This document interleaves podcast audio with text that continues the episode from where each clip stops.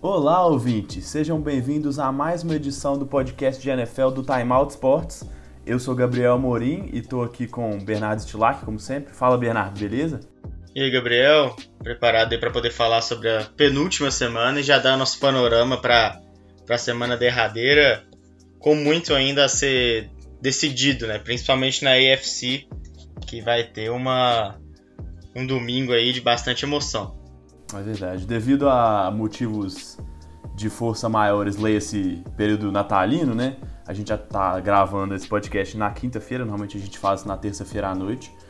Mas como a rodada não tem jogos na quinta-feira, né? Não tem mais o Thursday Night Football, a gente achou que seria até melhor a gente gravar para já fazer uma préviazinha da semana, da, da, última semana, e como o Bernardo falou, ainda com muita coisa em jogo, mas a semana 16, como seria inevitável, já trouxe algumas definições e a gente pode começar falando do jogo de sábado que olha Bernardo, eu não sei se, né, acho que é um pouco fácil até comprar a narrativa e até mais óbvio de que a defesa dos Ravens foi muito bem, porque a gente sabe que é uma das três melhores defesas da temporada, tá ali brigando, até talvez para mim, na minha opinião, com o Chicago Bears para ser a melhor defesa.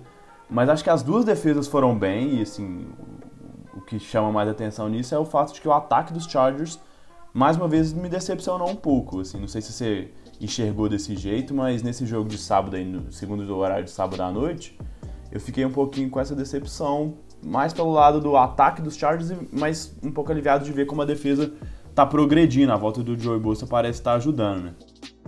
É, sem dúvida. A gente já tinha comentado aqui naquele jogo contra os Chiefs, né, que embora o time dos Chargers tenha conseguido vencer, a defesa ajudou bastante, né, impedindo alguns, algumas campanhas ali do, do, do time do, dos Chiefs. E mesmo errando bastante, o ataque foi capaz de conseguir aquela virada no finalzinho com o Philip Rivers inspirado. Né? Mas assim, ele errou alguns passes durante o jogo. E foi o que aconteceu contra o Ravens agora. Assim. É, não dá para tirar o crédito da defesa, do time que realmente foi muito bem e que conseguiu ser bastante dominante, mas o time dos Chargers teve bastante dificuldade, principalmente com a sua dupla de wide receivers, né, que não conseguiu ser efetivo. O na Allen, que voltou ali de uma contusão não tão grave, né, chegou a perder só metade de um jogo, e Mike Williams, eles não conseguiram ser de fato efetivos para dar mais trabalho para essa defesa, que a gente sabe que poderia ainda assim ser, ser capaz de, de parar o ataque dos Chargers, mas que, que, que teve seu trabalho aí facilitado por um time que não estava no seu primor técnico, né? É, isso ficou evidente no primeiro lance, né? Primeiro lance, o, o Mike Williams teve uma bola lançada na direção dele, foi interceptado pelo Brandon Core. E logo depois a, a gente viu também, é, acho que esse, essa primeira sequência de jogadas é bem um, um, um, recorte muito bem feito do que é, assim, do que foi o jogo e do que são as grandes qualidades dessas equipes, principalmente do lado do Baltimore, né? A gente viu a defesa que apesar de ser uma das melhores, teve, dificuldade para roubar a bola nessa temporada, mas nas últimas rodadas tem conseguido fazer isso e conseguiu bem nesse jogo. E logo em seguida uma corrida de acho que 35, 40 jardas do, do Gus Edwards, né? Mostrando que a força desse ataque é realmente o jogo terrestre. Mas assim, é, apesar de a gente saber desse perfil de correr com a bola, esse foi o melhor jogo do Lamar Jackson, né? Ele ainda não é um cara, sei lá, que sustenta o ataque pelo ar, mas é, não sei se você concorda também, mas eu sinto que a cada semana, tanto ele tá mais tranquilo, quanto o playbook dá uma arriscada maior de tentar os lançamentos. Ele teve um passe para touchdown de 65 jardas, se não me engano, né?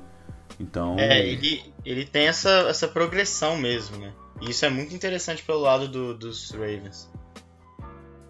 É, e aí, outra, outra coisa que me chama a atenção é uma coisa que você mesmo já tinha destacado e que acho que há uma ou duas semanas atrás e que eu estava um pouco desligado disso, porque a gente acaba, até pelo começo da temporada dos, dos Steelers, que começou com brilhante, mas depois deu uma crescida, já estava parecendo meio que assegurado que esse time dos Steelers seria o campeão de divisão, e hoje a gente tem o Baltimore como líder, né? O Baltimore só depende das forças dele, de ganhar na última rodada do Cleveland Browns jogando em casa. A gente sabe que o Cleveland Browns melhorou muito, mas ainda é um time que tem dificuldades para vencer fora de casa, para segurar essa divisão, né? E assim, não, não chega a ser inesperado, porque é uma coisa que você já previu aí, mas é, de certa forma é até surpreendente, porque há algumas temporadas a gente, antes da temporada começar e durante a temporada vendo o desempenho dos times, a gente meio que crava esse time dos Steelers sendo líder, né? Mas dessa vez o Baltimore tem a faca e o queijo na mão para garantir essa, essa vitória na divisão, né?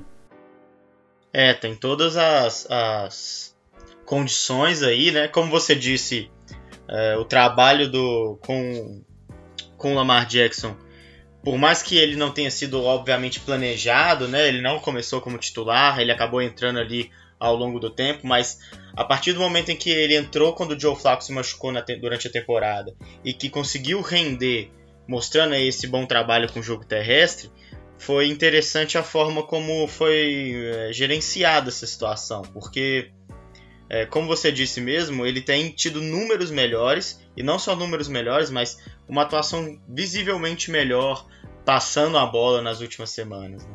E realmente esse jogo eu também concordo que foi o melhor momento dele usando o braço. Talvez também tenha sido o jogo em que ele foi mais exigido, né? E porque a partida teve uma pontuação próxima ali durante toda a sua extensão, então ele teve que, em alguns momentos, levar o time do, ao ataque de forma mais rápida, né? E a gente sabe que a forma mais fácil de fazer isso é lançando a bola e não, não correndo tanto. Mas e isso é muito importante porque né, se for para sendo líder da divisão ou não, chegando aos playoffs esse time aí, ele precisa de ter a possibilidade de contar com um jogo aéreo caso o jogo terrestre não funcione, né? Porque senão é basicamente anula o ataque dos Ravens. Então acho que foi uma vitória importante pela, pelo desempenho defensivo, obviamente, mas foi também uma, uma vitória importante para poder mostrar que o, o, time dos Ravens pode passar a bola também quando necessário. E aí eu acho que que foi o momento correto de, de crescimento e até no, no, no, ah, não sei se porque o jogo foi no sábado e foram menos jogos, né, só dois, mas a atmosfera ali midiática depois dessa depois dessa vitória dos Ravens foi uma uma ideia geral assim de que talvez seja um daqueles times que ninguém quer enfrentar na pós-temporada. Uhum. Não, concordo. E essa impressão que fica mesmo, até porque é o que a gente está falando, né? Assim, a é, Baltimore tem, teve a temporada inteira uma defesa muito forte, mas teve problemas para roubar a bola dos adversários e nesse jogo mostrou exatamente isso, que conseguia mostrar a bola, re recuperar a bola, perdão. E do outro lado, era isso. A partir do momento que saiu o Joe Flacco, a gente viu um time que era consistente em todos os momentos em que estava à frente no placar.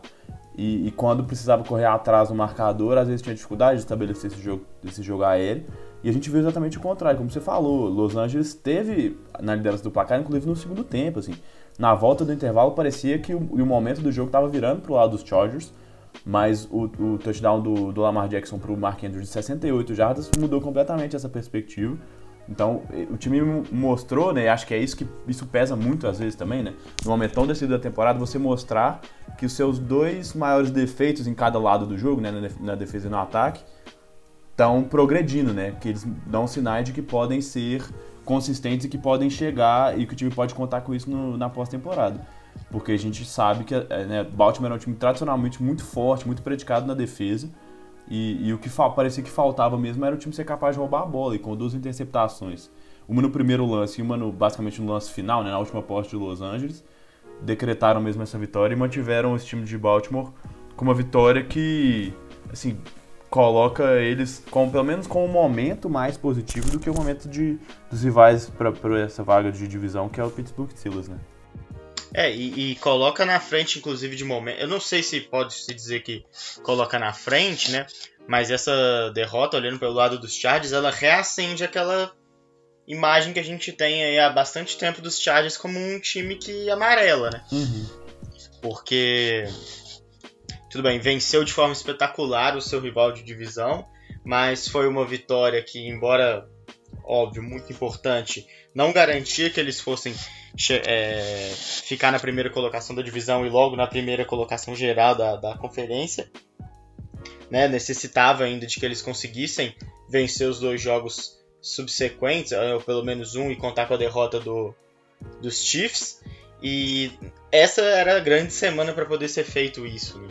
porque o, os Chiefs, a gente já vai falar mais ainda do jogo contra os Seahawks, era uma um dos jogos mais complicados, né? Um jogo que os Chiefs poderiam perder, como de fato aconteceu, e os Chargers receberiam os, os Ravens em casa. E isso acabou é, não se concretizando, o time não teve força para vencer, lógico, enfrentava um grande rival, mas nos playoffs só se enfrenta grandes rivais, né? E como você já começou falando, é isso mesmo.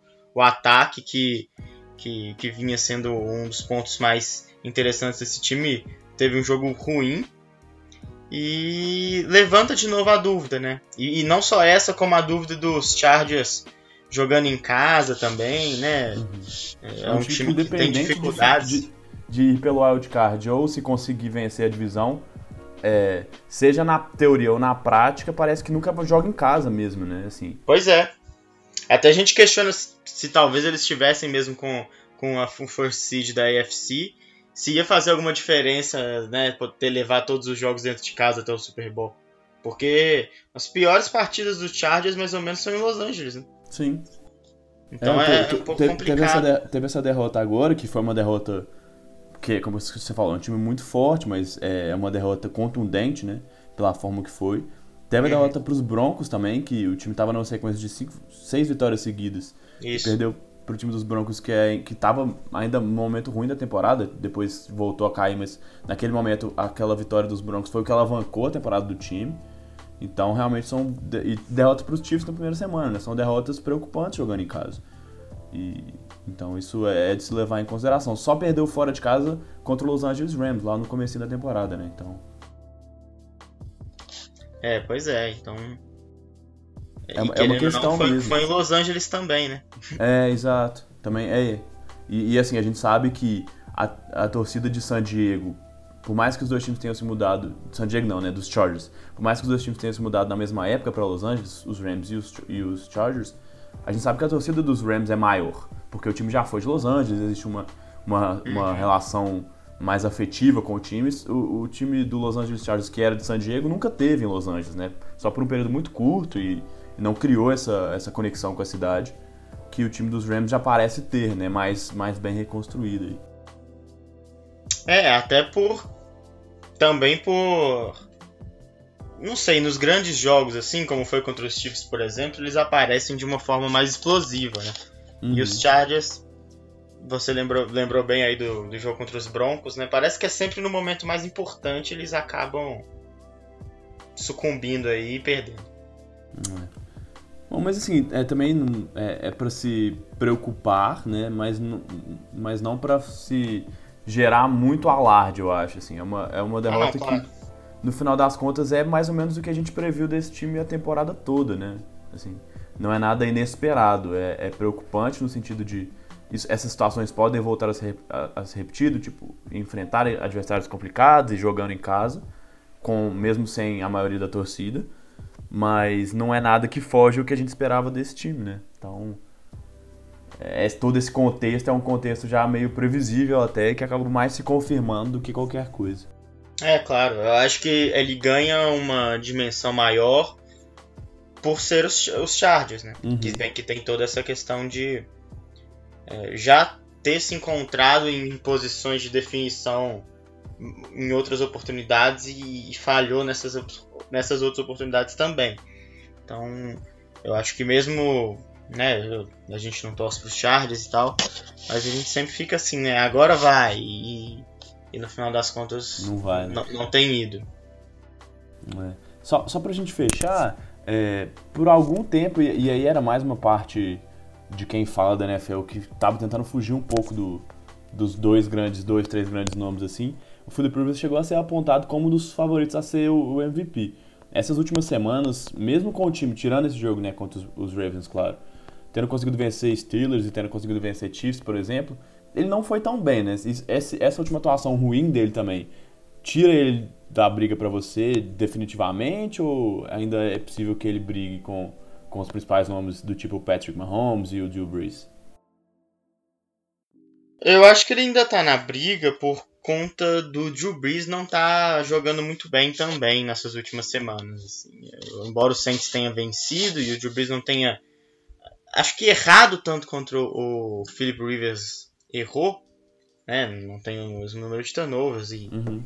e a atuação ruim do Drew Brees não foi tão determinante para o time quanto a atuação ruim do, do Philip Rivers foi. É, ele ainda fica no, no par ali porque é difícil também você colocar só dois, né? Numa temporada, você sempre tenta trazer mais, mais nomes. Só que eu vejo o Patrick Mahomes se desprendendo um pouco pelo que ele tem feito, até é, não só em números, mas esteticamente, assim, dentro do jogo, como um, um, um, caráter de imprevisibilidade. Ele é um cara que, que tem chamado muita atenção e, e, e, a gente vai falar depois também, né, do, de quem o venceu nessa semana. O Russell Wilson também tem tido um ano muito bom, não tão massivo em, em relação a números, mas muito decisivo e muito preciso. Então, é, eu acho que ele entra nessa disputa aí mas mais como um cara para poder ter mais um no páreo, sabe? Eu acho que o, uhum. o Philip Rivers não tem grandes chances de levar, não. Até porque, de novo, né, essas atuações ruins, elas têm sido... É, essa, por exemplo, foi, foi mais marcada por uma derrota, então... Em um momento importante. Então, eu acho que que ele não tem muitas chances de ganhar, não. Acho que merece ser levado em consideração nos votos, né? enquanto um cara que teve brigando de fato, mas mas acho que ele é é só um nome figurativo. Uhum. É, para mim, é, eu relutei muito tempo em colocar o, o Mahomes na frente do Drew Brees, até pela narrativa e pelo Brees nunca ter vencido, mas essas últimas semanas é, me, com, me complicou um pouco para colocá-lo assim nessa disputa tão para a par. Porque o Mahomes, o time pode, pode até estar tá oscilando em questão de vitórias ou derrotas, mas tem alguém que não oscila, né? O que oscila menos é ele, assim, né? A gente vê ele fazendo os mesmos lançamentos espetaculares e continuando jogadas tão explosivas, mesmo em jogos em que o time perde, em momentos em que ele não tá tão bem, em situações difíceis, de quarta descida longa, em situações assim. Então, essa, essa atuação dele me, me coloca ele, para mim, em primeiro, o Breeze em segundo, e como e, e já né, deu um spoiler aí do que eu ia colocar. Acho que o, o Russell Wilson, até pelo Seattle ter chegado e agora ter garantido vaga nos playoffs, tá um pouquinho mais nos holofotes, eu, eu colocaria ele como um terceiro hoje, assim. Mesmo achando que ele tá distante dos dois primeiros candidatos, principalmente do Mahomes, por isso tudo que eu já falei. Uhum. E o Mahomes ainda tem é, um, um, agravante aí de ter perdido o Kareem Hunt, né? Uhum. E então ele teve mais responsabilidade ainda nessas últimas semanas e, e fez o que você já falou aí, né? Não, não... não só o Hunt, né? O, o Tarek Hill jogou meio baleado, ou tá jogando meio baleado. O Travis Kelsey já não tá jogando tão bem. E, e não só, né? Porque a gente pensa, putz, o recebedor não tá trabalhando tão bem, é porque o quarterback não tá fazendo a bola chegar até ele. Mas assim, o Travis Kelsey tem tido alguns drops, assim. Né? Não só um ou outro, um número considerável de drops o que aumenta ainda mais a dificuldade. Né? Ele tem conseguido achar formas ainda mais diversas de, de continuar produzindo. Então, é, acho que é difícil, a menos que ocorra alguma catástrofe aí nessa última rodada. O que eu acho difícil é porque parece que o Breeze nem vai jogar, né? Então, para mim, o, o Mahomes meio que garantiu com essa última semana aí. É, de fato, Ainda mais, ainda mais o, o ponto do Drew Brees não participar dessa semana 17, né? Ou participar de forma reduzida, meio que coloca o Mahomes de fato muito à frente. É difícil que ele não vença. Falando de MVP, vamos mudar de assunto e falar de MVP. E querendo ou não, para quem lembra ou não, o atual MVP do Super Bowl voltou e. Olha, Bernardo, eu fiquei surpreendido com essa atuação, né? Se na semana passada a gente deu uma malhada nele, porque apesar da vitória e ser uma vitória categórica, ele não foi bem, teve dificuldades para manter o ataque com consistência. Nesse jogo contra os Texans, o Nick Foles, assim, acabou com o jogo, né? Tanto que ele conseguiu o recorde de mais jardas aéreas no jogador da, da história da franquia do Philadelphia Eagles, que é uma franquia super tradicional, conseguiu quatro touchdowns. Olha, é, é uma atuação realmente impressionante. Eu não sei o que, que acontece, mas parece que quando é o Nick Foles, mesmo ele sendo pior do que o Carson Wentz, mesmo com todos os problemas dele, a coisa clica lá em Filadélfia, né? Tudo dá certo. É muito engraçado porque a narrativa desse time dos Eagles para essa temporada ela é difícil demais de explicar sem analisar, obviamente, a parte tática, né? Contando só a historinha mesmo, assim, do astral, do que estava sendo envolvido, da história que estava sendo formada mesmo. Porque no começo o Nick Foles ele participou né, das primeiras rodadas, depois o Carson Wentz voltou, e o Nick Foles jogou mal nos primeiros jogos, e a volta do Carson Wentz a gente esperava que, ele, que o time pudesse engrenar, e durante muito tempo o time dos Eagles é, oscilou bastante entre os jogos, e até dentro dos próprios jogos, né, a gente lembra daquela virada espetacular que o Carolina Panthers conseguiu para cima deles ali no último, no último quarto de uma partida, acho que perdendo por 17 pontos, não foi? Isso mesmo. Então. É, e aí a explicação. É, é, lógico, é uma explicação mais simples, né? Mas assim, pela quantidade de vezes em que isso já foi visto acontecer, ela é até plausível, era de que o time estava naquela ressaca do Super Bowl. E, agora o Carson Wentz se machuca, o Nick Foles volta, o time vence partidas consecutivas, volta a figurar entre é, os times que têm chances altas de chegar aos playoffs. E parece que a narrativa se volta de novo para relembrar do Super Bowl, só que agora como um ponto positivo. Porque se antes existia a ressaca do Super Bowl que deixava o time pouco é, interessado, né, ou com menos vontade nas partidas, parece que agora a presença do Nick Foles relembra o Super Bowl de uma maneira positiva, como um time que é, são os underdogs, né, como foi na temporada passada, o azarão, mas que chega com vontade e isso é o suficiente para eles conseguirem vencer. Então, é muito doido, assim. É, acho que não tem muito que descrever mesmo dessa temporada dos Eagles mesmo. É uma história muito interessante. E agora, como você falou, o Nick Foles batendo um recorde da franquia né? Querendo ou não, é o cara que foi o MVP do único título e agora é o dono da, do maior número de jardas em uma partida. E, e tá sendo até complicado de não torcer para esse time dos Eagles conseguir de fato carimbar uma vaguinha no, nos playoffs agora para essa próxima para essa pós-temporada. Por tudo que por tudo que cerca mesmo, né? E assim, é, não só o Nick Foles voltando a jogar muito bem, é, a gente viu na temporada passada o Zach Ertz super participativo e nesse jogo ele teve 12 recepções. Bate, bateu o recorde também de recepções para um time de uma única temporada do, do Jason Witten. É, e o Nelson Aguilar com recepções longas e touchdowns, um, um touchdown de 83 jardas, né? Então, assim, é meio que no ataque um resumo de tudo que deu certo na última temporada.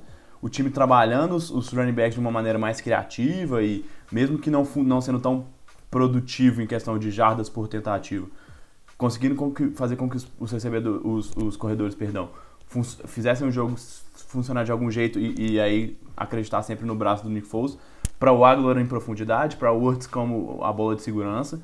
Então, assim, tudo isso contribui mais para essa narrativa mesmo e, e é um dos jogos, ou pelo menos uma das disputas, né, mais interessantes dessa rodada final no lado da NFC, né? Quer dizer, é a grande disputa, né, entre Minnesota Vikings e Philadelphia Eagles, porque os outros postos já estão basicamente todos definidos, né?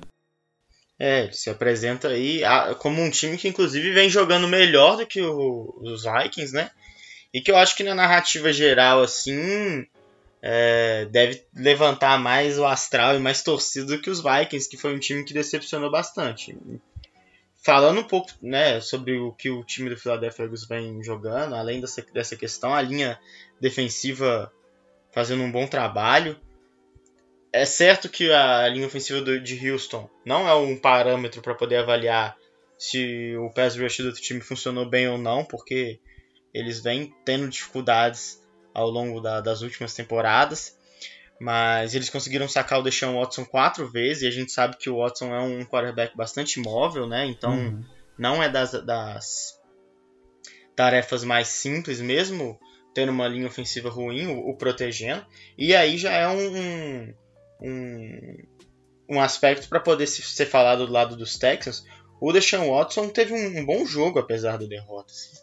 Ele teve 339 jardas, dois touchdowns, mesmo tomando sexo, ele se mostrou bastante móvel. Aquele Deshaun Watson que, que a gente conhece, né? Correndo, estendendo as jogadas.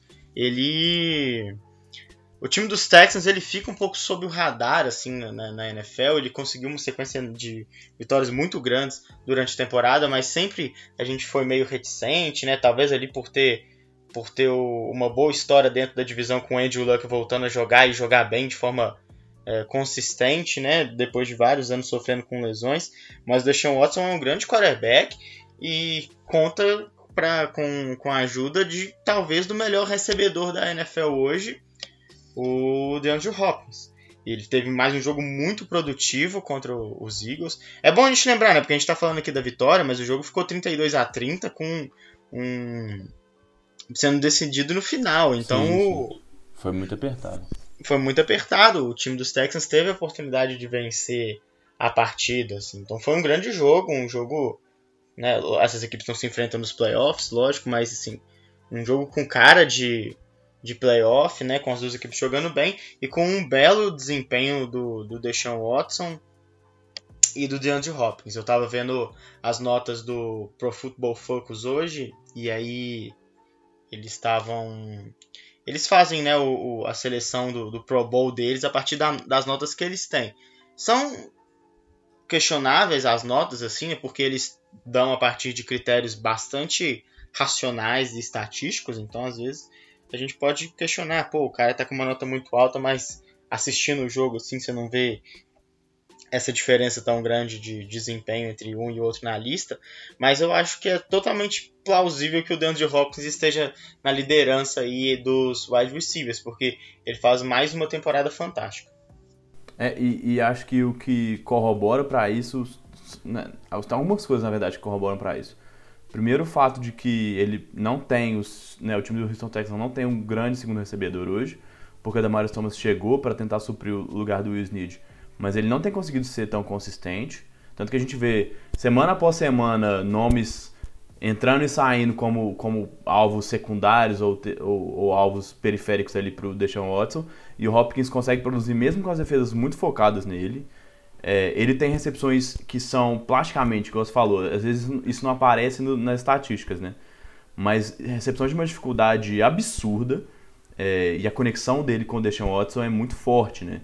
Então, assim, essas, toda esse, esse, essa gama de fatores aí, esse conjunto de coisas, faz com que, além da consistência dele, porque ele, ele basicamente não foi mal, assim, eu não consigo me lembrar de um jogo em que a gente possa cravar que ele foi realmente mal assim na temporada. Mesmo em jogos no comecinho em que o, o time teve muita, muita dificuldade para proteger o Deshaun Watson, ele conseguia lá as recepções dele, podia não ter números tão espetaculares, mas ele, quando era acionado, estava sempre é, sempre né, quase sempre conseguindo as recepções. Então isso realmente chama muita atenção e, e, por mais que, né, por exemplo, a gente tem o Antônio Brown que foi, foi bem durante uma boa parte da temporada, mas começou meio, meio cambaleante. A gente tem o, o Tyreek Hill que é super explosivo, mas que junto com esse ataque do Kansas City já não é mais o mesmo. E como eu falei, é, na parte lá do MVP ele já, já tá jogando um pouquinho com lesões, então tem convivido um pouco com isso. Então, assim, para mim é difícil não apontar o DeAndre Hopkins como esse cara, o principal recebedor, por tudo isso, assim. Ele é muito forte, ganha bolas no alto, tem um controle corporal incrível, consegue recepções espetaculares, seja em rotas médias, curtas ou longas, então ele realmente chama muita atenção. E como você falou, por jogar numa franquia que está um pouco fora desse, desse mainstream, assim, do, da grande mídia, às vezes ele passa um pouco despercebido. E a narrativa do Deshaun Watson é muito mais chamativa do que a do recebedor, porque o Hopkins já está lá há muito tempo e ele, querendo ou não, a gente, a gente espera sempre um nível de atuação muito alto dele, por ele já ter colocado essa barra lá em cima, mas um, para mim o grande destaque do time nessa temporada é ele, mesmo com o J.J. Watt voltando de lesão jogando bem, já Devion Clown se estabelecendo, uma secundária que por jogos é, é muito boa, consegue várias interceptações, o Watson é, voltando a ter bons jogos depois de uma temporada atrapalhado por lesões, mas o DeAndre Hopkins realmente é o, é o grande destaque para mim desse time dos Texans. É, e eu acho que soma-se a todos esses fatores que você falou, o fato de que, apesar de estar bastante tempo lá nos Texans, ele só foi ter um quarterback de fato bom mesmo, né? Agora com o Deshaun Watson, porque o time dos Texans sofreu bastante com, com quarterbacks, né? Então, é, isso acabava fazendo com que ele tivesse grandes jogos, mas nunca figurasse entre os principais recebedores em números, por exemplo. Eu abri aqui, eu abri aqui os, a lista de recebedores do, do, do Houston Texans nas últimas temporadas. Antes do Deshaun Watson, teve Tom Savage, TJ Yates, Brock Osweiler, Tom Savage, Brandon Hoyer, Ryan Mallett e Brandon Whedon. Tá aí pra, pra citar os últimos, assim, até 2015. Pois é, assim. É um cara que e ele sempre a NFL tem né? disso, né? Assim, porque as posições elas acabam sendo muito dependentes assim do trabalho uma da outra. Então, às vezes aparece um cara que que já está há bastante tempo na liga e tem um desempenho extraordinário, mas isso se deve apenas a um, um, pouquinho de ajuda que ele recebeu, né? E, o DeAndre Hopkins sempre foi um dos melhores recebedores, né? Com, em potencial. Só que realmente com essa turma que você citou aí, é muito difícil, difícil que, né? que o recebedor apareça sozinho, né? É, ele, realmente chama muita atenção e acho que isso, é, essa, essa, e esse argumento do, do nível dos quarterbacks que ele já jogou, talvez seja o mais forte assim para mostrar como ele consegue se destacar mesmo sem que o time produza. E, e, a gente sabe, como a gente falou do Baltimore, né? Houston, pelo menos nessas últimas temporadas, desde que o J.J. Watt chegou ao time e, e com a adição de J.J. Von Clown, Whitney Mercer, todos esses jogadores por meio do draft, é um time que se destaca quase sempre pela defesa. Então é um time que pensa primeiro em montar, em buscar no draft jogadores, jogadores de defen defensivos de, de, destaque, de talento. Então, acho que isso, isso pesa ainda mais, assim, para mostrar o quão espetacular ele é e, e me chama a atenção mesmo. Para mim, concordo com você, ele, ele é o melhor recebedor dessa temporada, assim. Certo, até porque é, pela questão da consistência, né? Uhum. O Michael Thomas começou muito bem, assim como o Adam Thielen. Os dois deram uma queda, o Michael Thomas ainda não foi tão brusca, né? Mas o, o DeAndre Hopkins é, é realmente melhor. O Julio Jones tem números impressionantes, mas como ele está num time que não brigou em momento algum pela pós-temporada, é também né? acaba ficando mais apagado, né? Uhum. Então. É, o, o Julio Jones é o líder em, em jardas recebidas, mas não tem muito como, né? Assim, é um time que por conta de todas as coisas que a gente já falou durante a temporada inteira, lesões e tal, o time quando o time não briga é difícil colocar tanto destaque assim. É inevitável citar o Julio Jones nessa disputa aí, mas o peso das atuações do DeAndre Hopkins, isso, isso tem que ser levado em conta, né? O quão relevantes são as boas atuações dele para que o time vença jogos e esteja brigando e hoje conseguir, né, nessa semana conseguiu garantir o título de divisão. Então isso não pode ser deixado de lado não. Uhum. Sem dúvida. Beleza. É, e aí, só pra gente já dar uma adiantada, né? Como eu falei, o time do Houston Texans tá, já tá garantido, conseguiu o título da divisão. E, e, essa divisão ainda tem a grande disputa aí que a gente vai falar dessa última semana 17. E os Eagles, como a gente adiantou, joga na última rodada. Contra quem que é o jogo dos Eagles mesmo? Agora eu perdi. Hum, deixa eu ver aqui.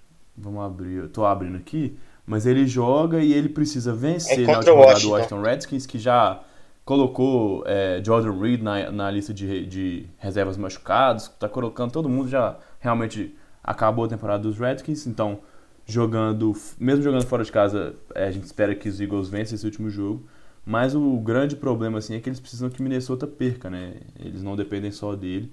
E isso pode pesar aí para essa definição final dessa última vaga da NFC. Mas vamos seguir, daqui a pouco a gente explica melhor, fala mais sobre essa, essa disputa nos playoffs. Vamos seguir na semana 14 aqui, falando de, de NFC.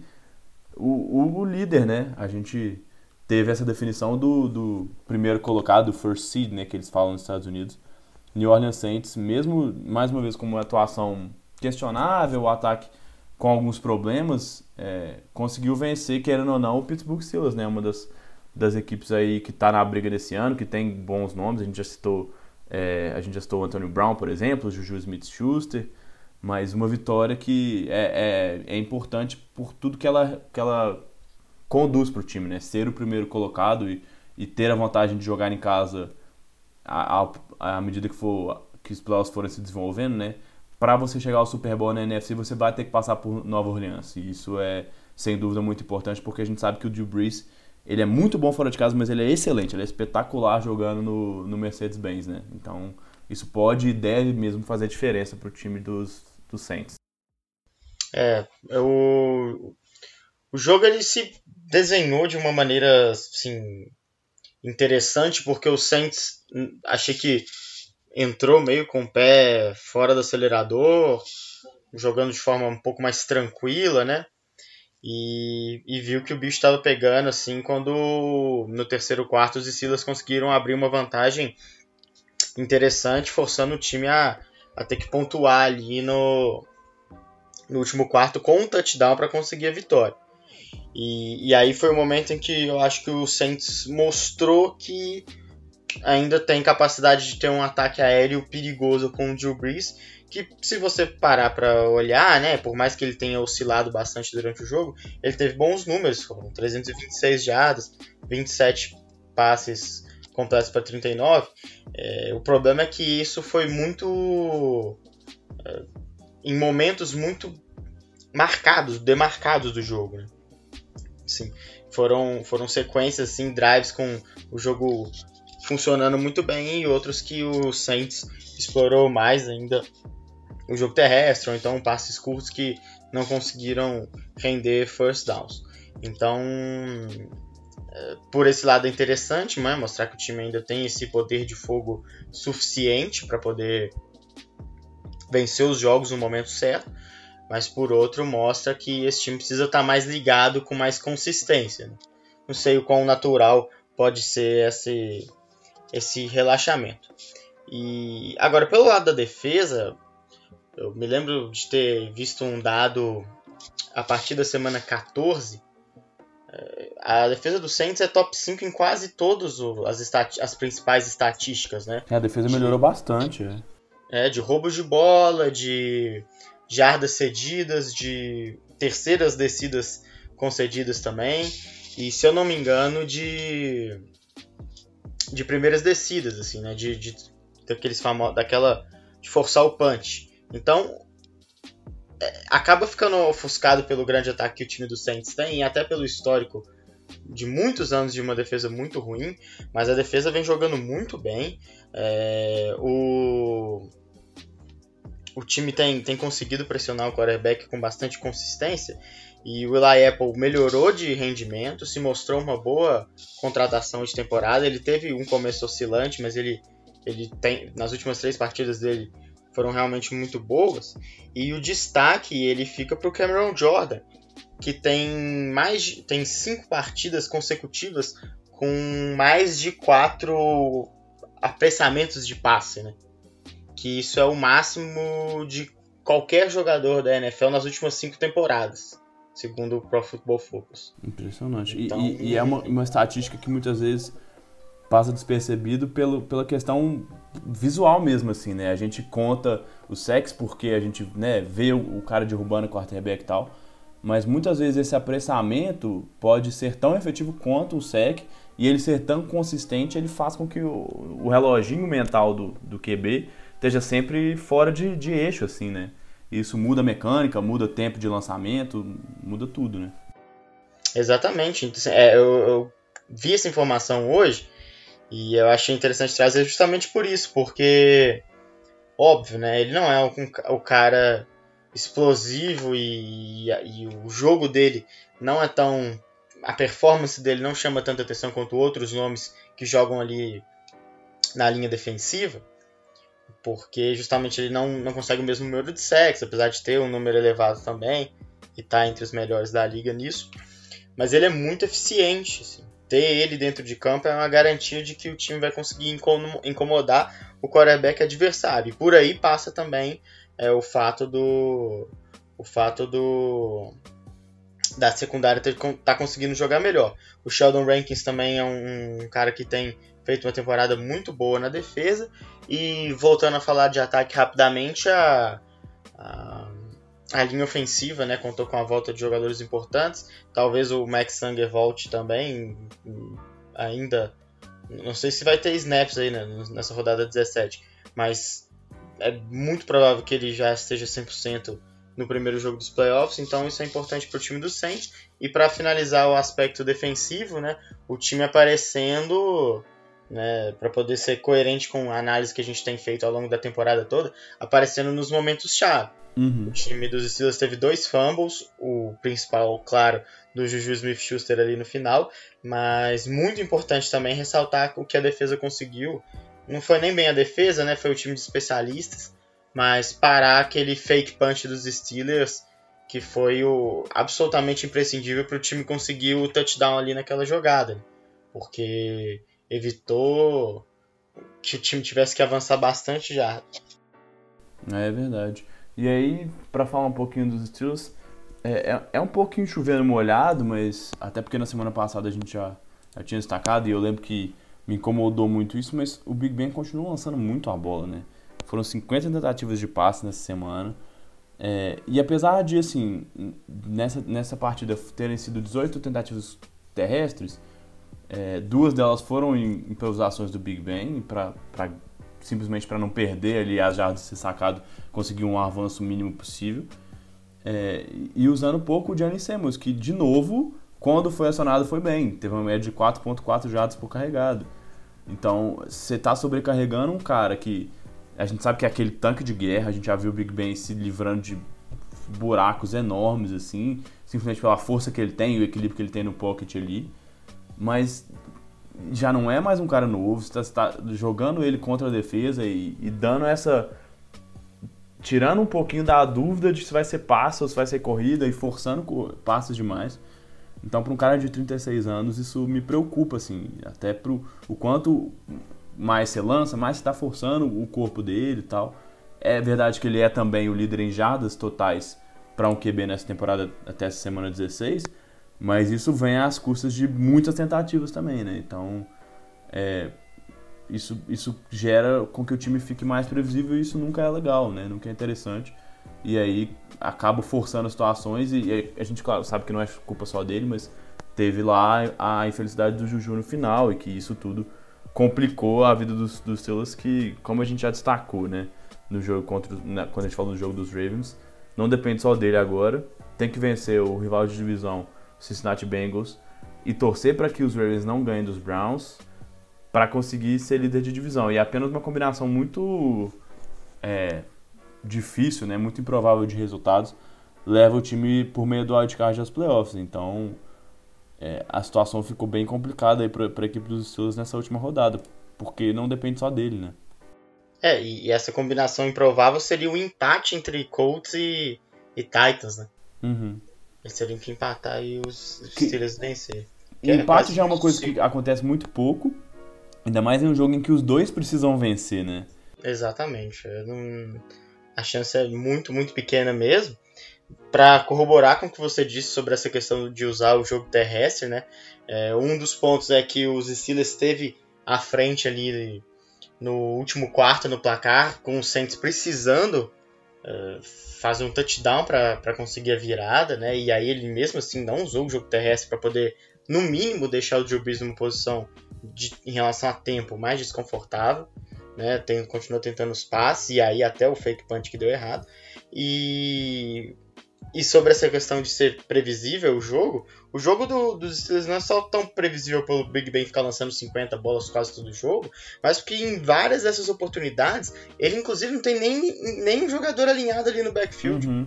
Ele tá sempre assim sozinho, só com recebedores ali né, na formação de ataque. Então é realmente muito difícil de entender, porque não sei se qual que é a mentalidade do, do time, né? Se né, o, o Conor entrou, foi muito bem e saiu, e aí não, não tinha muita segurança no Samuels, mas ele entrou e jogou bem, né? Como você disse, tá, é, tem uma é média isso, assim, porque bom. no jogo contra os, os, os, Broncos, e o Conor, tava, o Conor tava jogando nesse jogo, tava saudável, já, já é uma coisa que a gente que chamou atenção e a gente já destacou aqui, né? Já tinha destacado.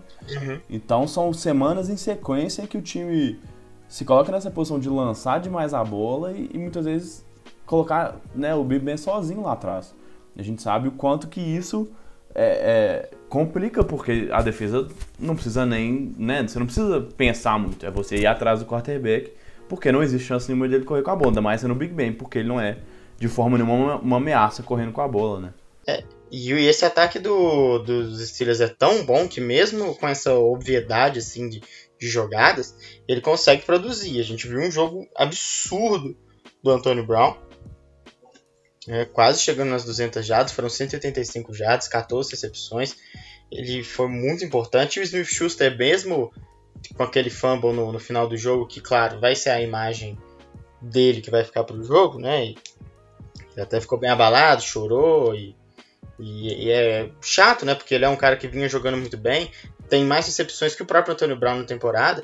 Ele também passou das 100 jardas nesse jogo e, e passou das 10 recepções. Teve 11 para 115. Então, claro, né, é natural que os dois principais recebedores iriam trabalhar muito quando o seu quarterback lança 50 vezes. Mas mostra assim que mesmo com um ataque unidimensional, o time ainda consegue produzir, né? Mas isso não não significa que essa seja a fórmula mesmo, até porque é interessante gastar tempo quando você está à frente no placar.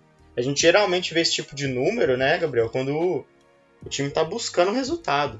Não, uhum. foi, não foi o que aconteceu nesse jogo.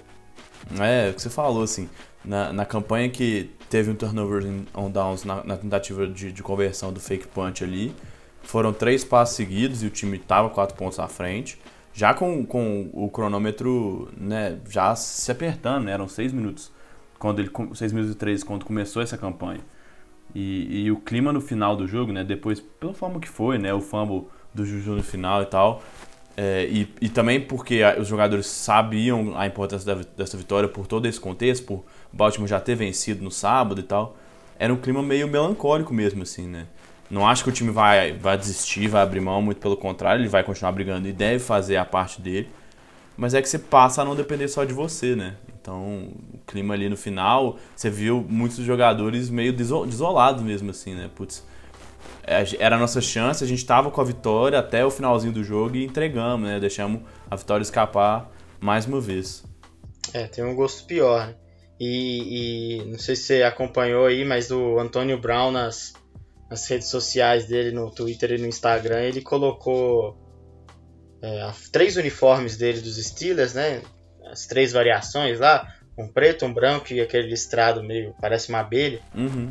com o nome dele e colocou um papelzinho escrito S no final de todos. E aí ficou Browns, né? E, e chamando a torcida para poder torcer bastante pelo time de Cleveland para poder vencer os Ravens aí nessa, nessa rodada final. Então, pelo menos aí por parte do, do para mim o jogador mais talentoso desse ataque é, ainda tem um clima de, de brincadeira né e de, de positividade assim para essa última rodada uhum. é e essa rodada ser recheada de confrontos de divisão traz essa esse esse gás a mais né esse elemento extra aí para para essa decisão porque são confrontos entre rivais de divisão, de divisão e quem tá brigando muitas vezes precisa que o outro rival, que às vezes você odeia até mais ou, ou odeia tanto quanto o time que está enfrentando, precisa fazer lá uma ajudinha para que você consiga seus objetivos. Então é, é, bem legal essa iniciativa de colocar esse tanto de jogo de, desses confrontos de divisão na última rodada. É, sem dúvida. Bora pro próximo. É, último jogo do domingo e último jogo que a gente se programou aqui para para falar, até porque, né, se, se, a gente não vai falar tanto do seu time, e, e, às vezes, sei lá, seu time teve uma boa vitória, conseguiu, é porque, ou conseguiu uma classificação, é porque a gente focou mais nos jogos que tinham muita coisa em jogo, né, e que decidiram bastante coisa, e, e a maioria desses jogos tinha mais de um time brigando. Todos, todos esses jogos, né, são de times que ou tão, já estão garantidos na pós-temporada, ou times que estão brigando pela pós-temporada. Então, a gente preferiu fazer assim para a gente ter tempo também de, de falar um pouquinho da, da semana 17. Mas vamos fechar e vamos fechar com, com mais um belo jogo. O Seattle Seahawks, cara, eu sei que a gente já falou, né? Eu já falei no, no programa, você também já falou. É, Russell Wilson parece cada vez melhor e, e, assim, como o Bob Wagner é bom, isso é impressionante, de novo dá para trazer isso. E a conexão dele com, com o, o Doug Baldwin, né? É, é, outro ataque quando o Baldwin tá jogando, né? É outra confiança que o Russell Wilson tem para lançar essas bolas e o Doug Baldwin com é, ele não chegou a ter a recepção para o touchdown, ele parou na linha de uma ou duas jardas. Mas aquela bola mais no finalzinho do jogo em que ele recebeu um passe muito longo, espetacular, né? Ele, ele realmente é um corredor de rotas assim, dos mais refinados de toda a liga e, e faz uma diferença enorme ele tá saudável e tá em condições de jogo para esse ataque do Seattle, né? Sem dúvida, foi, foi muito bonito mesmo. Ele conseguiu com uma mão só manter a bola no ar, né? E depois receber. Foi um, um jogaço né, entre essas duas equipes e um jogo com esse nível de, de plasticidade. Né? Uhum. Teve essa recepção, teve um passe muito longo do Russell Wilson também. Não, eu não lembro se foi pro Tyler Lockett ali na, na lateral direita. Assim, ah, ele tava não vou lembrar muito, agora, não, mas acho que foi isso mesmo. Ele muito bem marcado, cara, e a bola foi perfeita. Sim, sim, foi, foi pro Lockett. Nossa, foi uma bola espetacular, espetacular. Ele, a bola ficou muito tempo. O engraçado é que vendo o, o lance na hora, assim, né? A câmera simplesmente ficou acompanhando o recebedor do, do Seattle, porque ela foi muito alta e ficou muito tempo no ar. E aí simplesmente ela apareceu de novo na câmera e caiu no colo do Lockett. Então foi um passe muito bonito. O Russell Wilson, a gente já falou, né, sobre o que ele vem fazendo, o que ele fez na temporada passada, inclusive. Acabou não conseguindo chegar, né, até os playoffs, mas ele é um quarterback, eu acho que é o que eu mais me divirto assim vendo jogar, porque ele tem uma capacidade de lançar a bola em profundidade Nossa. muito impressionante, assim, é os passos são mesmo. muito bonitos. E, e ele estende bem as jogadas, né? Assim, eu tô vendo aqui uma, uma estatística dele, que ele tem 10 touchdowns enquanto a pressão chega, né? Ele tem que sair do pocket. Isso é mais do que todos os, os quarterbacks e é mais do que qualquer quarterback teve na temporada passada inteira. Nossa. Então ele, ele é um. Né, essa é uma característica que chama bastante atenção porque é, a gente assistindo a gente consegue perceber aí vendo a estatística que comprova realmente a eficiência dele nesse aspecto é muito, muito interessante. E, então, o time de Seattle, por mais que não tenha tido uma temporada tão regular, né, e, e que né, até tenha sofrido um pouco para poder ter essa regularidade, porque viu os Rams largando tão bem na frente tão cedo, né? É uma das, das equipes mais complicadas aí desses playoffs do, da NFC e não me surpreenderia se conseguisse chegar bem longe, não, até na uhum. final de conferência, porque é um time, como você falou, que além de ter esse ataque, que o Doug Baldwin jogando bem, o Tyler Lockett, ele foi o principal alvo do Russell Wilson durante boa parte da temporada, mas não é o mais talentoso, né, desses recebedores, é, uhum. claramente ele é o Baldwin, e se ele conseguir os dois jogando muito bem, são dois alvos rápidos e que correm bem as faltas, como você falou, isso já é suficiente, mais que suficiente para o Russell Wilson acertar os passos longos. Sendo o time que melhor corre com a bola na NFL, já é um ataque que impõe bastante respeito e, e é de botar medo mesmo. E, e agora com uma defesa, né, que com várias caras novas, mais o Bob Wagner ali que está jogando muito mesmo, ele voltando a falar das notas por posição que que o Pro Football Focus deu, ele é o, o melhor linebacker, né, o inside linebacker da liga, junto ali com o Luke Quickly. É, é uma defesa bastante confiável, então o time do Seattle né, não venceu os Chiefs à toa, né, foi uma vitória maiúscula, mesmo com o time dos Chiefs conseguindo jogar muito bem e com mais um jogo do Patrick Mahomes, que, como a gente já disse no começo do episódio, o credencia aí a liderar a disputa pro pro MVP porque pô, o cara é o líder da, da NFL em, em passe para touchdown e, tem números além de números incríveis, né? Jogadas maravilhosas e difíceis até de acreditar. Nesse jogo ele também, já pra gente falar dos passes impressionantes que a gente já falou do Russell Wilson, o dele ali, uma jogada de elasticidade impressionante, de, totalmente fora do, do movimento do corpo, parecia até que ele tinha quebrado. Tem a foto do momento exato em que ele, em que ele tá lançando. É, se você falasse para qualquer pessoa né, que aquela imagem ali, aquele frame tinha sido o exato momento em que ele teve uma lesão grave, de, de quebrou, fraturou toda a uhum. coluna vertebral naquele momento, a pessoa poderia acreditar, porque é inacreditável o que ele conseguiu fazer e ainda acertou o passe. E, e trazendo mais uma estatística interessante aqui também, ele lançou 39 passes quando estava limpo ali no pocket, né? Ou seja, lançando sem pressão. É mais do que qualquer quarterback da NFL teve nos últimos cinco anos. Então, ele protegido ali, ele é uma arma importante para os Chiefs.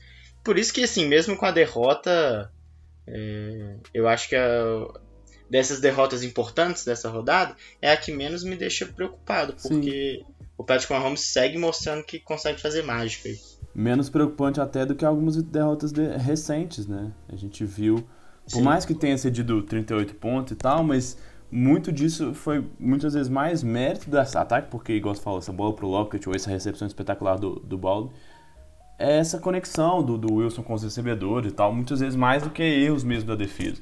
a defesa continua tendo problemas, a secundária ainda tem lá, lá seus problemas e, e, sofreu com lesões, teve que colocar vários calouros para jogar como titulares nessa rodada.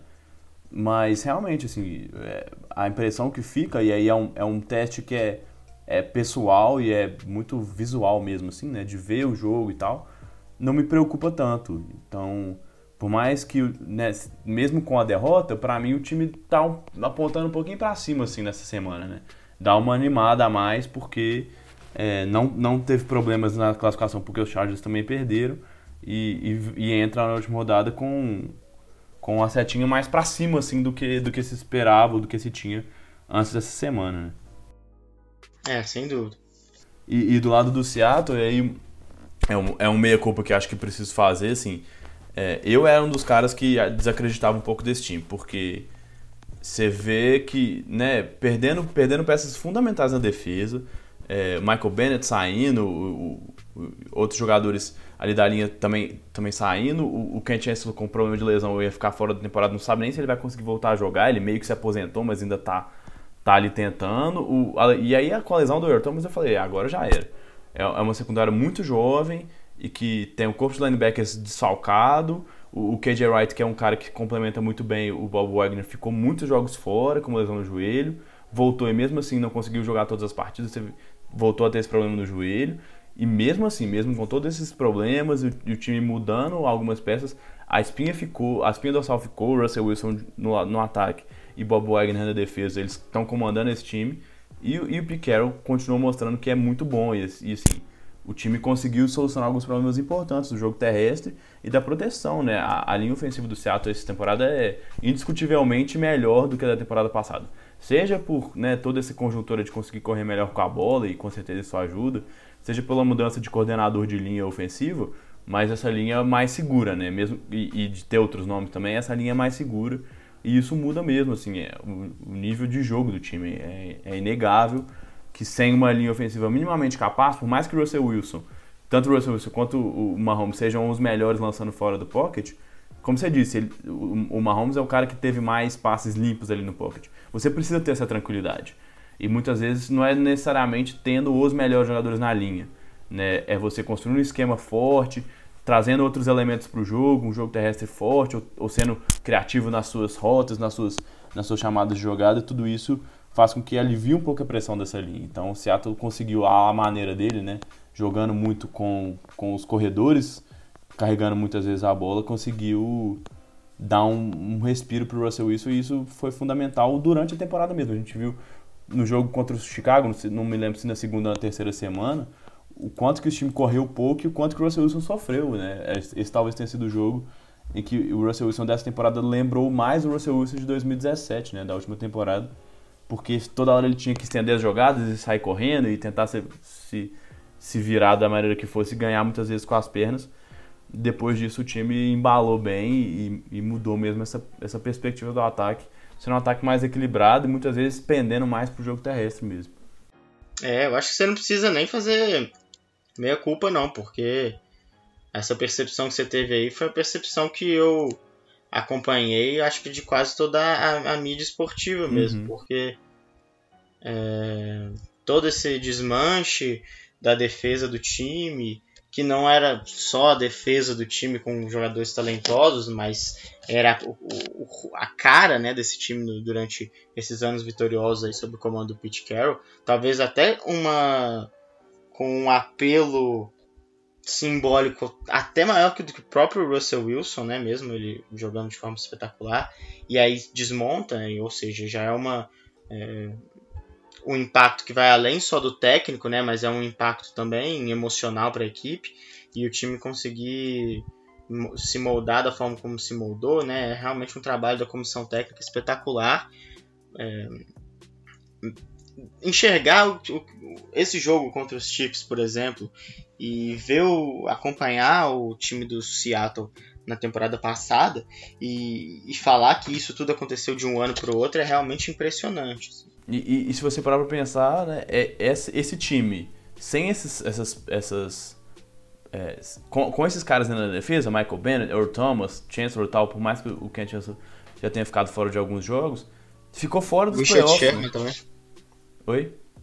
Até o Richard Sherman também. Exato, exato, bem lembrado. E esse time com esses caras que por mais que não estivessem produzindo mais no nível que a gente viu lá no, no, no time que ganhou dois Super Bowls em três anos, é, é, é uma é, é, é, sabe era uma defesa mais forte pelo menos em nome no papel do que essa defesa esse ano e ficou fora e, e nessa temporada o time conseguiu se reequilibrar se, se acertar com outras peças e, tá, e, e, conseguiu garantir a vaga dele. Então isso é realmente de se chamar a atenção. Por isso que todo mundo previa isso né? Se o time uhum. já não tinha chegado com esses caras e perdeu muitos desses caras seria ainda mais difícil. Mas realmente é uma é uma reviravolta impressionante. E, e como você falou no comecinho, é, é um time chato. E por mais que a gente saiba da força do Central League Field e que Seattle não vai jogar em casa nos, nos playoffs, eu não, eu não gostaria de enfrentar esse time, porque é um time experiente, com um técnico muito experiente, vencedor, um quarterback de elite e como tem sido difícil para as pessoas que apontam que o Russell Wilson não é elite nessa temporada, né? Porque o cara tá jogando demais. Uhum. É, e, e, uma defesa que voltou a mostrar sinais de ser muito forte. A gente sabe que defesas, muitas vezes, jogando fora de casa, podem ser mais efetivas do que, o, do que os ataques, por conta dessa viagem, por, né, por tudo que significa essa, essas mudanças e essa pós-temporada. Então, é, realmente é um dos times. Não dá para dizer que é, né, tá lá entre os cabeças, porque Saints e Rams, por exemplo, tiveram temporadas mais espetaculares, mas eu teria muita dificuldade em querer enfrentar, escolher Seattle como um, um adversário, né? Dá para colocar o, o, time que tá brigando ali, seja Minnesota, seja Philadelphia, como um time muito mais acessível para quem quer que eles enfrentem, né? Do que necessariamente enfrentar o Seattle nesse wildcard. Absolutamente, sem, sem dúvidas. E, e, e caminha tudo para que seja Dallas e Seattle nesse, nesse wildcard. E acho que a gente até comentou nas últimas semanas é, por mais que Dallas tenha né, conseguido uma sequência boa e esteja e, e, venha como líder de divisão, olha, e jogando em casa e tudo mais, assim, se eu tivesse que apostar um dinheiro, e isso é uma coisa que eu não gosto de fazer, mas se eu tivesse que apostar um dinheiro, é, eu acho que eu colocaria meu dinheiro em Seattle nessa, nessa pós-temporada, viu? Porque é um time que tem todas as peças que a gente colocaria no manual para se dar bem numa pós-temporada, né? Então, Acho que, que, se eu tivesse que fazer essa loucura de, de colocar dinheiro em alguém, acho que eu colocaria em Seattle.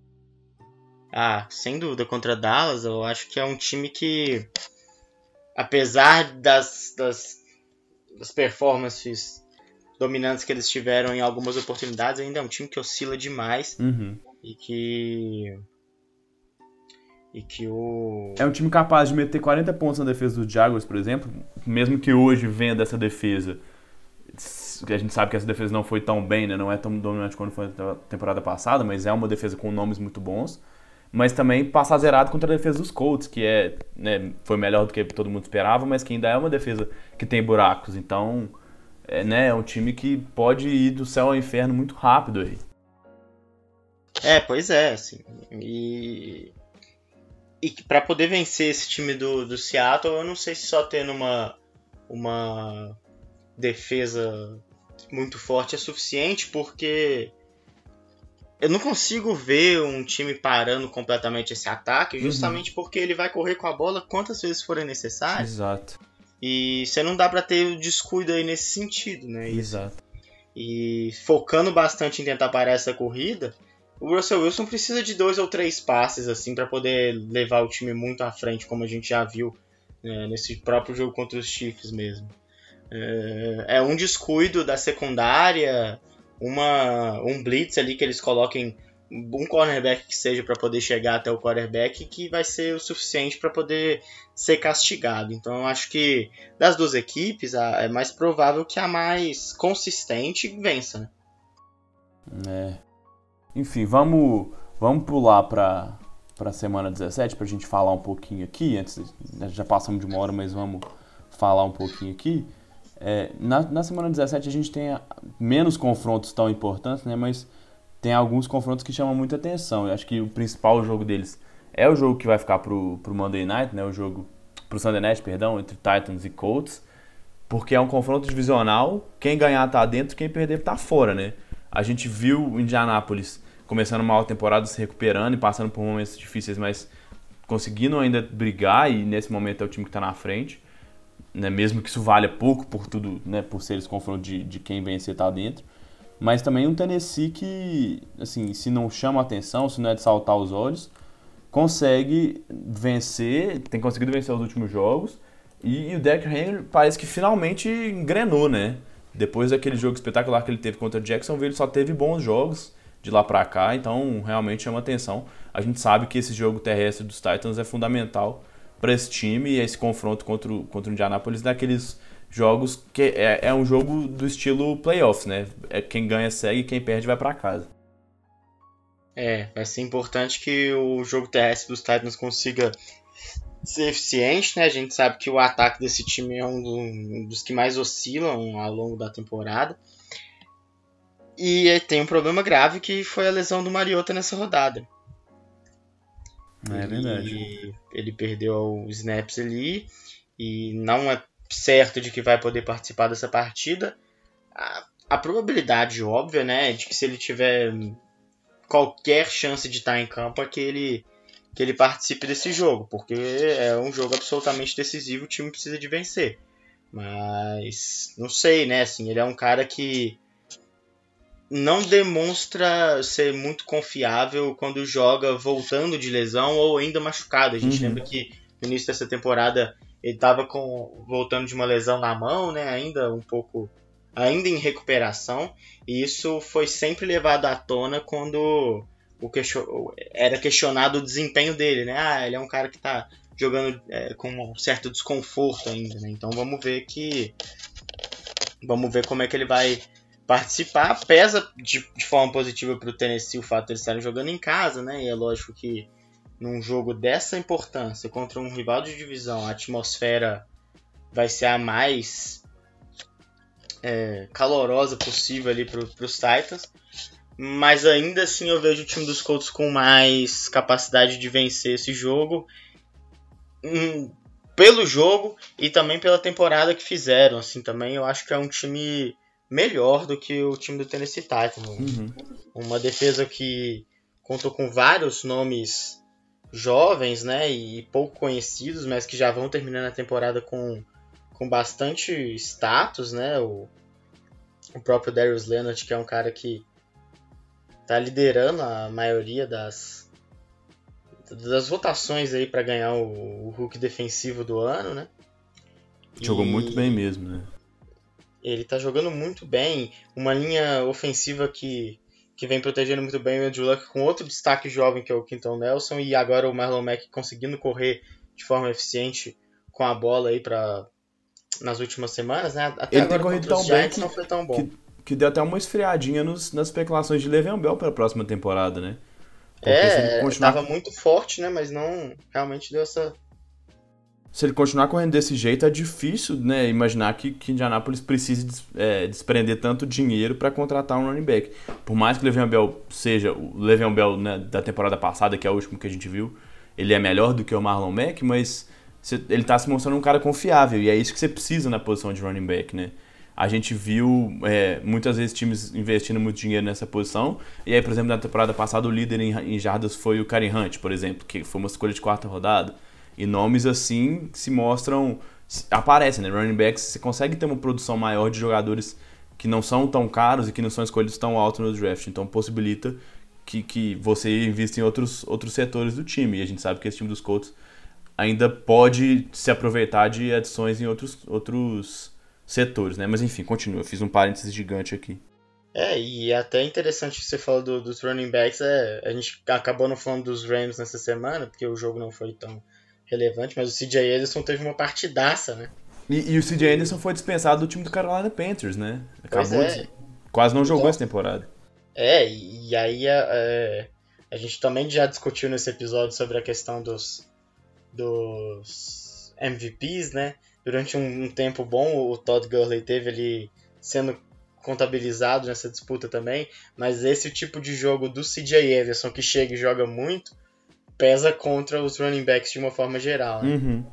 Se mostra que é uma posição que, lógico, o talento é muito importante, mas você tem como conseguir caras que conseguem correr bem, mesmo sendo, mesmo não sendo os principais dali. Mas voltando agora pro Marlon Mack, né? É, não, assim, eu já tava só terminando de falar mesmo desse time dos Colts, que para mim acho que tem peças mais interessantes e que particularmente eu acharia mais legal de assistir sim, sim. na pós-temporada do que os Titans. A gente já viu os Titans na última pós-temporada, né? Foi, foi, até legal porque conseguiu vencer o primeiro jogo de uma forma muito louca, né? O Mariota correndo, recebendo o próprio passe. É, exato. Então, eu apostaria nos Colts aí também nessa nessa partida que é imperdível, né? Assim, é, é, o grande jogo da semana 17, sem dúvida nenhuma, e até por isso foi transferido aí pro horário nobre do, do Sunday Night. Exato, é o jogo, é o grande jogo dessa rodada, né? Não tem, se você tem, tem lá seus compromissos e, né, a gente sabe que final de ano é complicado, muita gente já tá viajando, muita gente tem tem afazeres aí, né, para para fazer no domingão, que não é tão, já não é tão reservado para o futebol americano, para os amantes da bola oval, mas é, esse é o grande jogo mesmo, assim, né? E, e aí a gente já falou muito de Steelers e de Ravens, né? Os dois jogam no mesmo horário, na segunda janela do domingo, às 7h25 aqui no Brasil, no horário de Brasília, entre Raven, é, Ravens e Browns, Steelers e Bengals, né? Ravens só precisam de uma vitória para se classificar, e aí a gente já falou bastante os Browns melhoraram muito, né, B? O Baker Mayfield, inclusive, foi eleito o melhor jogador ofensivo da, da AFC na última semana. Uhum. Mas, bom, eu tenho dificuldade de ver Baltimore, que é um time super durão, né, super tough, assim que eles chamam, perdendo essa vaga na última rodada, depois de tudo que eles escalaram para chegar lá. Então, é, as fichas devem ir, o grande favorito parece ser mesmo Baltimore para ficar com esse título de divisão. É, é. Minnesota e Filadélfia também jogam no mesmo horário, por esse mesmo motivo, né? De, de não se misturar os jogos, né? Também jogam nessa janela de 7h25. Minnesota tem um confronto divisional contra o Chicago, né? Contra o Chicago Bears. E o de Philadelphia, como a gente já falou, joga contra o Washington Redskins. Algum favorito aí? Quem que você acha que, que deve ficar com essa vaga? Olha, é, só para retomar um pouquinho da discussão da AFC, ah, vai lá, vai lá. Uma, uma dica assim se, se alguém tiver mais preocupado em ver o da, da AFC, eu assistiria esse jogo dos Browns contra os Ravens, porque acho que os Steelers vão vencer com tranquilidade os Bengals, que já não querem mais nada. Uhum. E, e esse time dos Ravens é realmente esse time durão, mas o, o time dos Browns, com o Baker Mayfield ali no comando, é um um time também que entra em qualquer jogo para vencer, né? Ele é um cara que não, não cansa de, de dar entrevistas é, de, de, impacto, né? Falando que é um cara que gosta da competitividade e tal, e a gente vê no jogo que é mesmo. Então acho que mesmo os Browns já não brigando por nada, eles vão querer bastante essa vitória, Sim. né? Porque, pô, o time já tá fazendo a melhor campanha da franquia desde 2007, né? Por que não conseguir mais essa vitória, ainda mais contra um rival de divisão? É, e assim, só pra, só pra completar o que você falou, né? Essa coisa de perder, principalmente quando você já tá eliminado, é, te ajuda no draft, né? Mas para um time Isso. do Cleveland que perdeu a grande maioria, venceu um jogo em duas temporadas, o que você menos quer é perder. O, a posição no draft agora é quase que irrelevante, né? Você já é. achou o quarterback da franquia, então Isso. o que importa agora é criar essa cultura de vencer e largar as derrotas de lado. Exatamente, acho que esse é o ponto, assim. O, a grande pérola do draft já tá ali comandando o time, né? Hum. E, e, assim, outras, né? O time acumulou tantas escolhas ao longo desses anos terríveis aí, que e agora parecem né, começar a, a dar certo, né? Ali o, o Chubb jogando bem, o, o cornerback que eles pegaram também, esqueci o nome. O Denzel Ward, muito bom. Deu uma caída na temporada, bom. mas começou de maneira espetacular e ele é um cara com leituras difíceis de um, de um, de um cara de posição de cornerback fazer já logo no primeiro ano, assim, né? Se é, pois é, então, sim eles conseguem ver assim um futuro já para o time, né? Sim, Acho você tem as peças a, fundamentais a, ali, né? É, tem o Joko, que também é um excelente tight end. O, o, o Jabrils Peppers parece estar tá se achando como esse híbrido mesmo aí na defesa. Uhum. É, a, a, a, grande questão da off-season deles vai ser realmente encontrar um técnico que, que consiga fazer esse time brigar por mais. Mas uhum. é, falando agora da NFC, né? Cara, eu, eu. Você já falou eu concordo. Eu acho que o Philadelphia passa tranquilamente pelo Washington. A minha grande incógnita ainda é o jogo de Chicago e Minnesota, porque a gente sabe que na semana 17 os times poupam muitos jogadores, né? E é até razoável, porque perder um cara ali logo antes dos playoffs é, seria catastrófico. Então, ainda mais um time como o Chicago que depende tanto de algumas peças, né? Assim, que, pô, você perdeu o, o Kalil Mack é, seria péssima, assim como perdeu o Trubisky, que já tem convivido com lesões, né? Por mais que ele não seja um excelente quarterback e tenha tido um ano muito bom, é, a gente viu que ele faz falta. Então, ainda não dá para saber se o Chicago vai com o time completo ou não. É, se for, aí eu, eu vejo os Eagles com bastante possibilidade aí de, de, de conseguir chegar até os playoffs.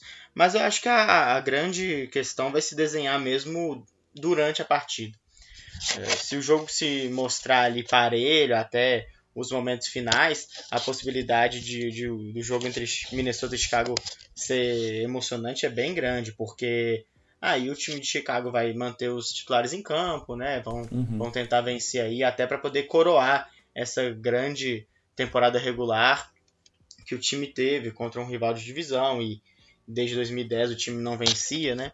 A divisão, então é tem um poder simbólico aí também, né? Mas caso o Minnesota consiga vencer, consiga abrir uma vantagem significativa, razoável, eu não vejo o time do Chicago Bears brigando muito para poder correr atrás disso. Não. É, e Chicago ainda, ainda tem chance de, de, de folgar na primeira rodada. Eles precisam uhum. vencer o Minnesota e precisam que Los Angeles perca para São Francisco, né? Não é uma é. combinação tão simples assim. Los Angeles só depende de uma vitória deles para se classificar. E aí o cenário é, é, parecido também com o Minnesota Vikings e Philadelphia Eagles, que a gente já falou, né? O Minnesota ganhando, tá, tá dentro. Se o Minnesota perder e Philadelphia ganhar, a Philadelphia que passa. É, é, é basicamente São Francisco complicou a vida do Seahawks, que também é um rival de divisão, mesmo já tendo a, a, a temporada toda jogada por água abaixo, né? Então não seria surpreendente se eles tentassem de fato vencer esse jogo contra os Rams. Só que ao contrário dos Browns, eu acho que a derrota é, para São Francisco é, é, realmente interessante, viu? Porque o time tá 4-11 e aí perder mais esse joguinho para os Rams agora garante aí um top 5 das escolhas de, de draft, né? Diferente dos Browns que já estão com 7 vitórias, então vão ficar aí numa posição um pouco mais intermediária. Então, isso pesa, assim, apesar do São Francisco ter se mostrado um time competitivo contra o Seahawks, mesmo já não valendo nada, eu não sei se a mentalidade deles para essa última rodada vai ser assim, não. É, Arizona, Oakland e, e, e, Nova, e New York Jacks, todos têm quatro vitórias, né, se não me engano. Uhum. É, a briga aí, né, a briga decadente aí pelo primeiro Briga ao avesso, né? Tá. Arizona, Arizona tem três vitórias, se não me engano, né, mas Arizona parece ser o, o grande favorito. Opa. Arizona, acho Isso, que é o. Não, três. deixa eu só conferir. É. São, Arizona tem três. Nesse momento. É, é Arizona, Oakland, Jets e, e, São Francisco são os quatro primeiros, aí fechando o top 5 é Jacksonville. Então, é, realmente, faz, faz sentido. jogar mesmo. contra o Kansas City fora de casa, né? Ou seja, é, pode botar a derrota aí já. É, porque Oakland. Como, é, Oakland, perdão, não. Oakland não. Kansas City ainda, ainda briga, porque, querendo ou não, ainda tem essa, essa chance aí, né? Mas Kansas City só precisa da vitória dele para se classificar. Ou aí tem alguns cenários improváveis. Se Kansas City empatar e Los Angeles não vencer, né, empatar ou perder, ele também é primeiro. E, e aí é um cenário, acho que nem vale muito a pena, porque né, a gente depende de muita coisa aqui. Então, é, Kansas City só depende deles vencendo, tá dentro. Los Angeles também, se vencer o seu jogo e, e o Kansas City perder, ele também passa Kansas City é o líder de divisão, e aí isso faz toda a diferença porque você sai de, de primeiro, primeiro wild card para primeiro seed geral na, na NFC, provavelmente, né? Uhum. Então, isso além da folga te dá a vantagem de jogar em casa, tal. A gente já discutiu muito essa coisa dos Chargers, mas enfim, para Kansas City com certeza isso faz diferença, porque o Arrowhead é um dos estados mais hostis de toda a NFL. É, vamos ver, tem mais algum jogo aqui que eu, que eu deixei passar que envolva aí, é, New England só precisa, só depende de vencer os Jets em casa para se classificar. Quase, quase impossível que isso não aconteça, para não dizer que é impossível. É, acho que é isso, né? Tem mais algum jogo aí que, que envolva aspirações que eu deixei passar? Não, acho que é isso mesmo. Só para falar de New England aí, né? Teve um venceu a última partida contra os Bills, mas um jogo fraco do time no ataque, um jogo fraco do Tom Brady. Uhum. É, e dessa vez realmente ruim. É, mas é impressionante que eles ainda vão descansar, né? Assim, quer dizer, a chance é muito grande deles terem a semana de folga, o que deixa o time. É, eu depois, depois da rodada teve, teve um tweet do, da conta oficial dos Patriots, né? Acho que você viu isso também. Agradecendo o Nick Foles, né? Que o Nick Foles garantindo a vitória dos Eagles contra os Texans deixa o New England nessa vantagem, né? Precisando só deles para conseguir a folga na primeira rodada. É, o antigo algoz, né? Agora ajudou, ajudou né? Beleza, acho que é isso. Tem mais alguma coisa que você queira acrescentar, Bernardo? Não, acho que é isso mesmo e vamos esperar os resultados e e tomara que seja uma, uma um domingo de muitas reviravoltas, né? Assim, a gente sempre espera como torcedor que todo mundo entre com os times titulares, né, e jogue até o final, apesar da gente saber lá no fundo que não vai ser isso que vai acontecer. De qualquer forma, os playoffs estão bem perto já, então não dá para lamentar. É, vamos aproveitar essa última semana já para essas definições e já olhar para os playoffs, que na semana que vem, quando a gente voltar, já vamos estar tá falando de playoffs, beleza? É isso, né, Bernardo? Fechando aqui, um abraço, Bernardo, e um abraço para os ouvintes aí também. Até mais. Até.